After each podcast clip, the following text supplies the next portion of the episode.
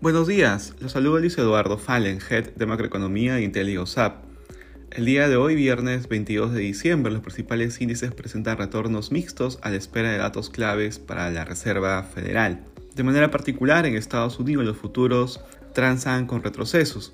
El mercado está a la espera de que se conozca el deflactor del gasto en Estados Unidos. Se espera que el deflactor del gasto en consumo subyacente, una de las medidas favoritas de la Fed para monitorear la inflación, se desacelere a 3.3% interanual en noviembre.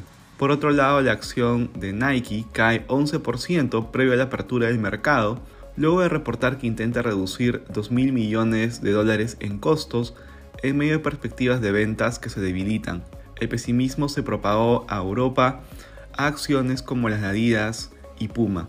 En la eurozona, los índices presentan retornos mixtos. En el terreno de datos económicos, las ventas minoristas del Reino Unido sorprendieron al crecer 0.3% anual durante noviembre. En Asia, los mercados cerraron mixtos. En China, el gobierno volvió a anunciar medidas que restringen al mercado de videojuegos. La acción de Tencent cayó 12% en Hong Kong, la mayor caída desde octubre del 2008.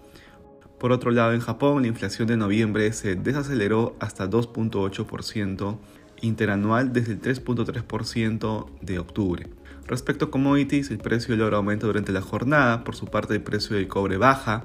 Finalmente se conoció que ayer Angola dejó la OPEP por desacuerdo entre los países miembros. El petróleo retrocedió con la noticia, pero hoy rebota en el margen y se acerca a cerrar dos semanas al alza luego de la escalada de tensiones en el Mar Rojo, ubicándose en 75 dólares el barril WTI.